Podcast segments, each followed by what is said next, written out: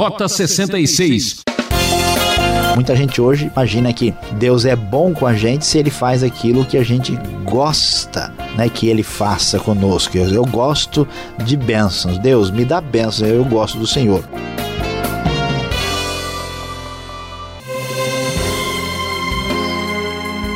Nós gostamos de você também e por isso preparamos uma nova série especial: Juízes.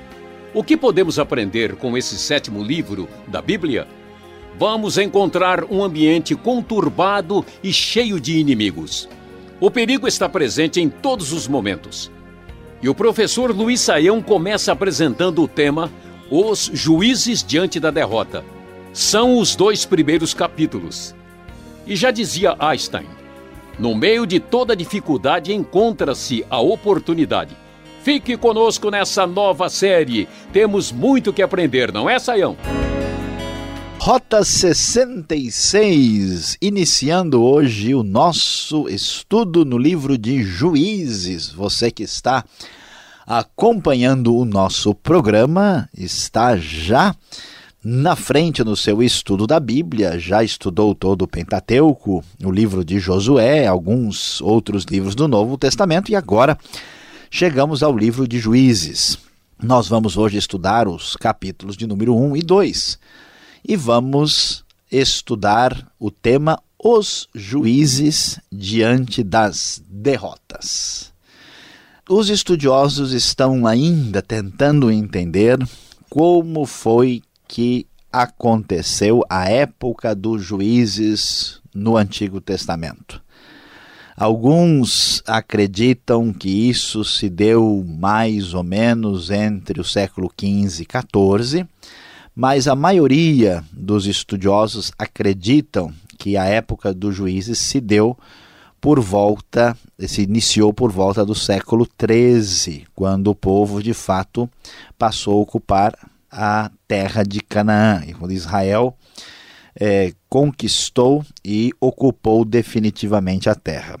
Apesar do nome juízes, que é a palavra tradução literal da palavra shofetim do hebraico, na verdade, esses juízes é, não tem nada a ver com o que nós entendemos por juízes hoje. A ideia não é alguém do departamento jurídico de Israel, também não tem nada a ver com qualquer tipo de esporte. Né? Os juízes eram basicamente uh, governantes, eram pessoas que estavam na posição de liderança, seriam basicamente líderes de Israel. Uh, o que acontece é que essa sociedade de Israel ela é dividida em tribos, essas tribos vivem numa relação ainda não exatamente nacional, ainda meio divididos entre si, não tem muita unidade e esses juízes são governantes que surgem principalmente em função da necessidade. Mas onde é que a coisa se torna complicada quando nós estudamos o começo do livro de Juízes, que vai ser uma época muito difícil para o povo de Israel? O texto nos diz, no versículo 3 do primeiro capítulo, conforme a leitura da NVI, então os homens de Judá disseram aos seus irmãos de Simeão: Venham conosco ao território que nos foi designado por sorteio, e lutemos contra os cananeus. Iremos com vocês para o território que lhes foi dado. E os homens de Simeão foram com eles. E eles então atacam os cananeus e os ferezeus em Bezeque. Ah, e conseguem ali uma grande vitória contra Adoni Bezek.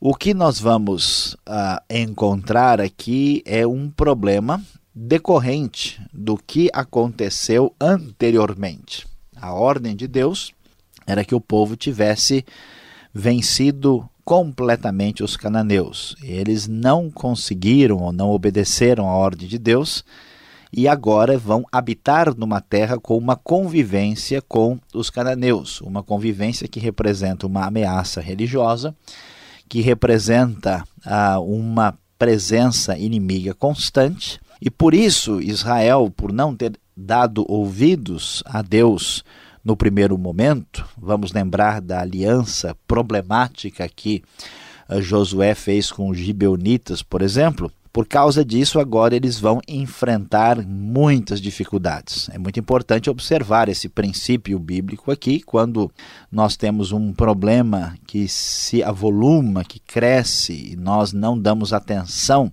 enquanto ele é pequeno, nós teremos problemas mais graves e mais sérios para o futuro. E assim, então, o capítulo 1 começa a relatar a guerra dos israelitas contra os demais cananeus que habitam a terra aqui no chamado início do período dos juízes. O versículo 8, por exemplo, vai falar que eles atacam a Jerusalém e a conquistam, depois também avançam contra os cananeus que moravam em Hebron. Há uma referência bastante uh, interessante a Otoniel, irmão mais novo de Caleb, que conquista Kiriat Sefer.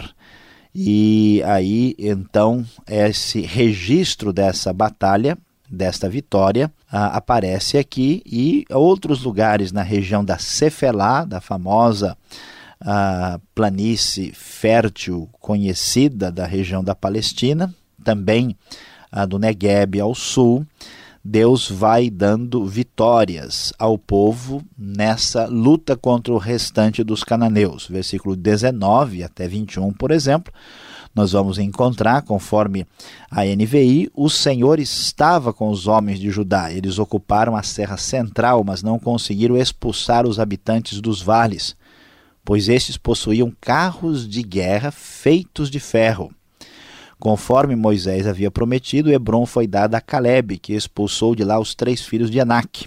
Já os benjamitas deixaram de expulsar os jebuseus, que estavam morando em Jerusalém. Os jebuseus vivem ali com os benjamitas até o dia de hoje. Então vamos é, perceber as dificuldades, o povo de Israel enfrentando os cananeus, e aqui um destaque interessante que eles encontram algumas pessoas aí da terra que têm uma capacidade militar maior do que eles esperavam. Então, observem que Israel, nessa época, está no que a gente chama do o último ou o período do bronze tardio, ou, falando em termos de arqueologia, Uh, nós temos aí o chamado período do bronze, que vai desde 3000 e pouco antes de Cristo até mais ou menos 1200, ou seja, o bronze é o metal principal utilizado uh, pelas civilizações ali em volta do Mediterrâneo.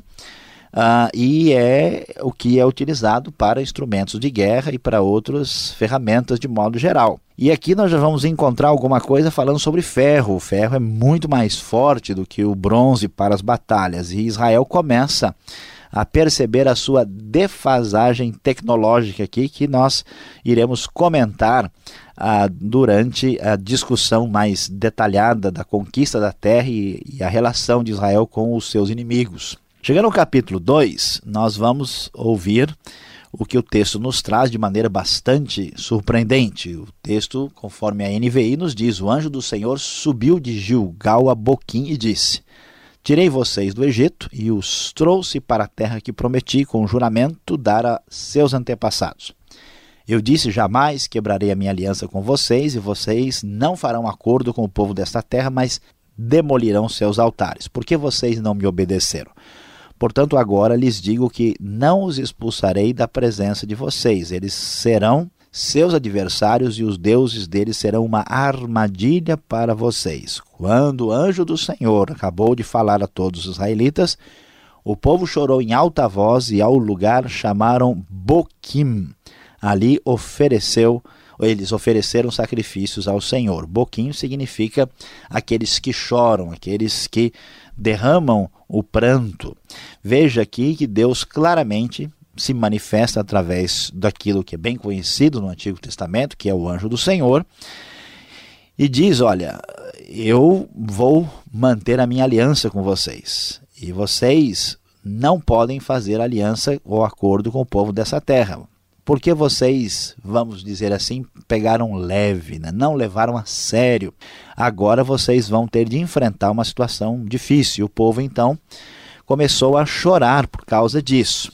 E o que vai tomar conta do cenário de Israel ah, depois da morte de Josué, depois que o povo se estabelece propriamente nesse novo contexto histórico que dá início ao período dos juízes. Veja comigo, acompanhe você que é o nosso querido ouvinte do Rota 66, veja com atenção o que o capítulo 2, depois do versículo 10, nos fala sobre o assunto. Depois que toda aquela geração foi reunida seus antepassados, ou seja, todo mundo morreu, surgiu uma nova geração que não conhecia o Senhor e o que ele havia feito por Israel. Olha só a importância de transmitir o conhecimento de Deus e os que Deus fez na história para as futuras gerações. Então os israelitas fizeram o que o Senhor reprova e prestaram culto aos Baalims. Abandonaram o Senhor, o Deus dos seus antepassados, que os havia tirado do Egito, e seguiram e adoraram vários deuses dos povos ao seu redor, provocando a ira do Senhor. Abandonaram o Senhor e prestaram culto a Baal e a Astarote. A ira do Senhor se acendeu contra Israel e ele os entregou nas mãos de invasores que os saquearam. Eles os entregou aos inimigos ao redor, aos quais já não conseguiam resistir. Sempre que os israelitas saíam para a batalha, a mão do Senhor era contra eles para derrotá-los. Conforme lhes havia advertido e jurado, grande angústia os dominava.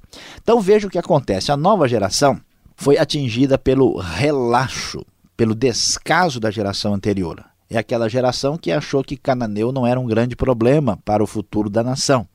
Então levou a coisa, vamos dizer assim, em banho-maria.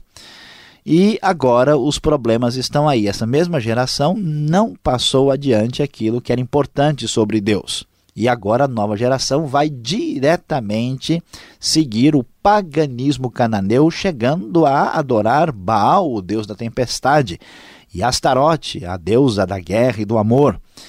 Então as coisas se complicaram. Diante disso, Deus mesmo, preste bem atenção, Deus mesmo provoca a derrota do povo de Israel.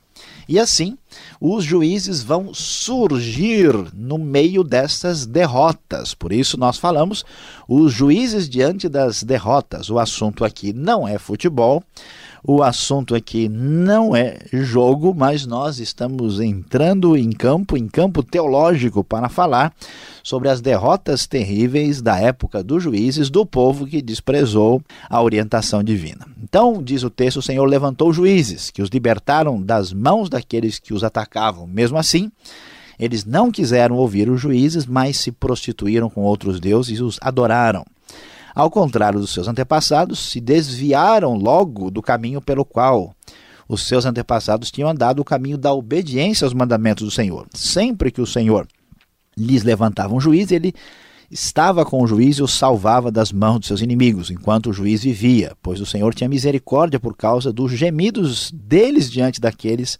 que os oprimiam e os afligiam mas quando o juiz morria, o povo voltava a caminhos ainda piores do que os caminhos dos seus, dos seus antepassados. Seguindo outros deuses, prestando-lhes culto e adorando-os, recusavam-se a abandonar suas práticas e seu caminho obstinado. Então veja que o livro de Juízes vai mostrar um ciclo para nós. O povo se afasta, cai terrivelmente, peca contra Deus e Deus levanta um libertador para ajudá-los. O texto então vai dizer, por isso a ira do Senhor acendeu-se contra Israel porque eles violaram a aliança. E então Deus começou a usar as nações para pôr Israel à prova e para ver se eles haveriam de guardar o caminho do Senhor de verdade e andar nele. O Senhor havia permitido que essas nações permanecessem, não as expulsou de imediato e não as entregou nas mãos de Josué. Termina o capítulo 2 dizendo isso, mostrando que apesar de toda desobediência e confusão, Deus estava no controle das coisas. Nós vamos prosseguir em nosso estudo e você vai saber mais das derrotas e vitórias do tempo dos juízes.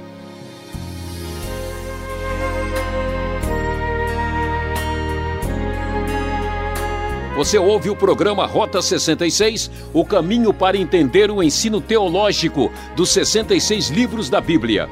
Hoje, começando uma nova série de estudos no livro de Juízes, capítulos 1 e 2. Tema desta aula: Os juízes diante da derrota. Rota 66, que tem produção e apresentação de Luiz Saião, criação e redação Alberto Veríssimo, na locução Beltrão. Marque lá, Caixa Postal 18.113, CEP 04626-970, São Paulo, capital. E-mail rota66 arroba transmundial.com.br. Realização Transmundial. Quem pergunta quer saber. Acompanhe essas perguntas do Alberto.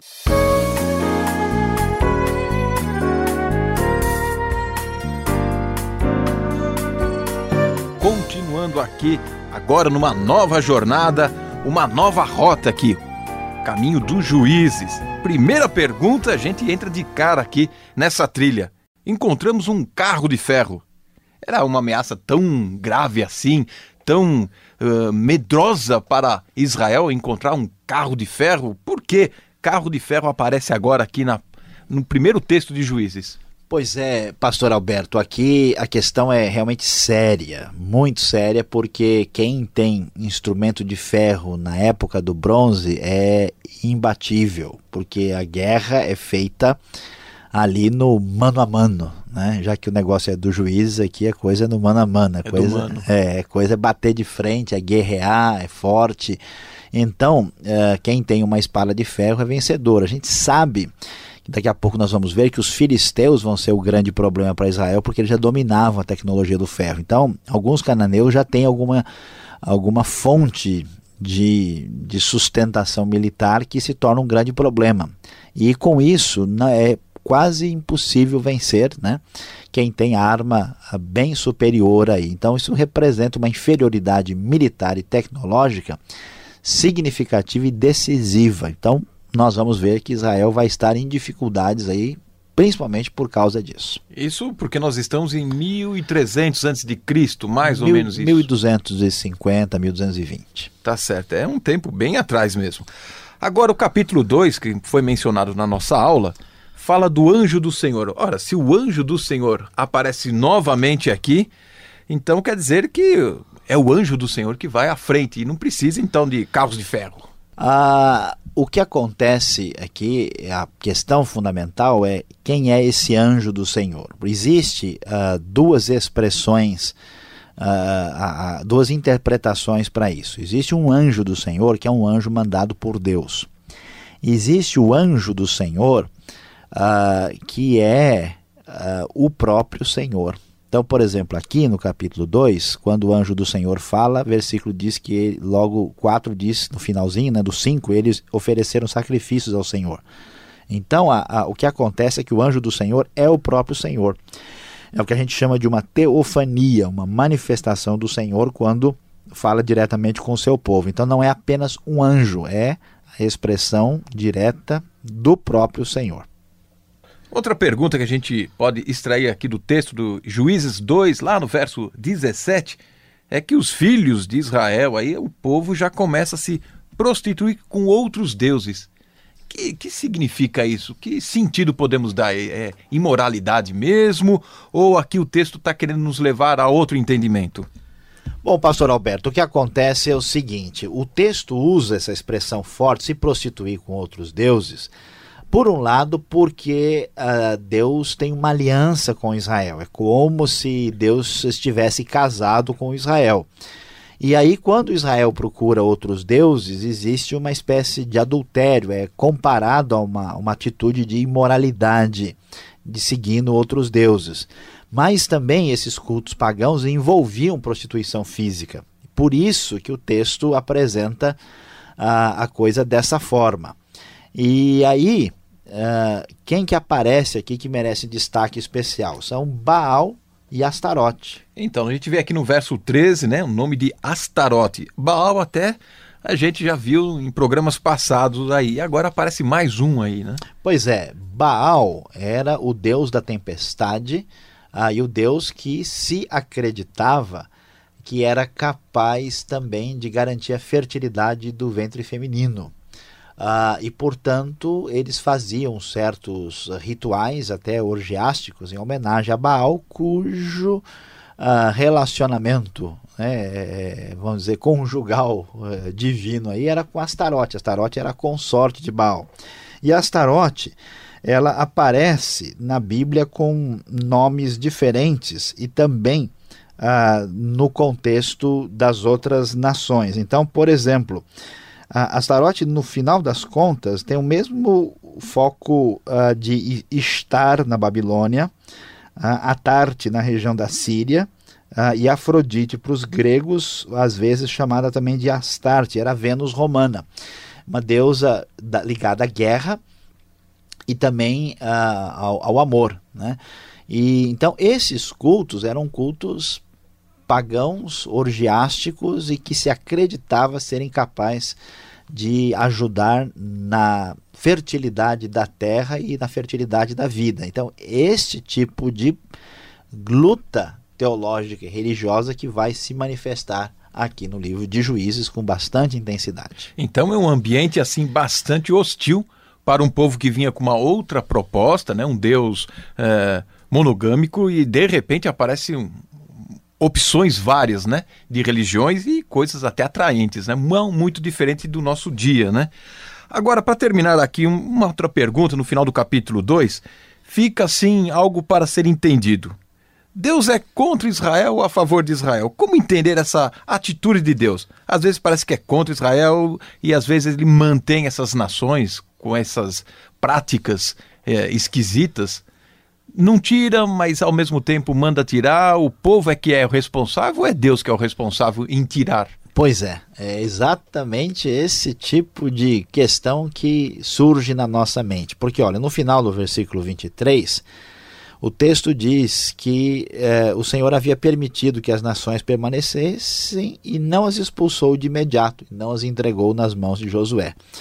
Então a gente fica meio confuso por causa da nossa mentalidade de entender a realidade. Veja, Deus é a favor de Israel, mas ao ser a favor de Israel, isso envolve disciplina. E muitas vezes Deus, para o benefício de Israel, castiga Israel e permite que Israel seja derrotado, porque Deus tem uma finalidade maior do que simplesmente agradar Israel. Muita gente hoje imagina que Deus é bom com a gente se ele faz aquilo que a gente gosta né, que ele faça conosco. Eu, eu, gosto de bênçãos. Deus, me dá bênçãos, eu gosto do Senhor. Isso é bobagem, isso é infantilidade, isso é falta de amadurecimento. Agora, veja, o povo desobedece a Deus, mas é interessante que Deus nunca é pego de surpresa, porque ele é onisciente, ele é onipotente. Então, uma coisa surpreendente é que Deus age na história em cima do erro humano. É surpreendente, Deus constrói a história de redenção em cima do fracasso humano. E aí o que acontece? A desobediência de Israel é usada por Deus para disciplinar e fazer Israel crescer de uma maneira necessária. Então o texto diz né, que Deus não ia fazer mais nada, mas poria Israel à prova para ver se guardava o caminho dele e se ele andaria uh, naquilo que eles deveriam andar. Então Deus não é pego de surpresa. Né? O fracasso humano é redirecionado por Deus para que tudo aconteça para o seu louvor, para a sua honra e para a sua glória, para os seus propósitos estabelecidos. Muito bem, Saio, obrigado pela explicação, por esta aula, mas ainda eu sei que você tem uma palavra final nesse estudo. E você que está nos acompanhando, fique ligado, vem aí agora uma palavra especial para você.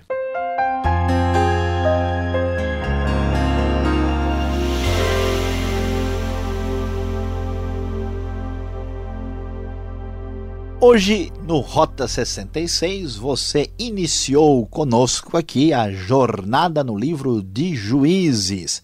Nós estudamos os capítulos 1 e 2 e falamos sobre os juízes diante das derrotas. Muito bem, preste atenção na sua vida, você não vai querer ter derrotas. Por isso, a grande lição do livro de Juízes hoje para você é a seguinte não deixe para amanhã a obediência de hoje.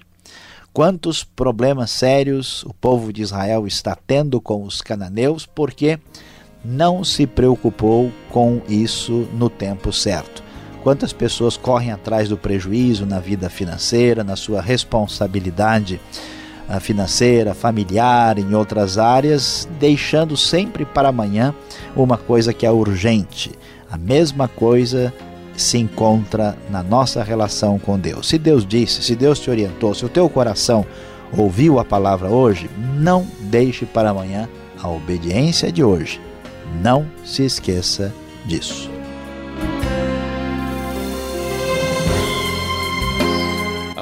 Acabou o nosso tempo. Rota 66 volta nessa sintonia e horário. Na técnica de som tivemos Paulo Batista, nosso companheiro aqui, um aluno cativo da nossa classe. Um forte abraço e mais informação no site transmundial.com.br.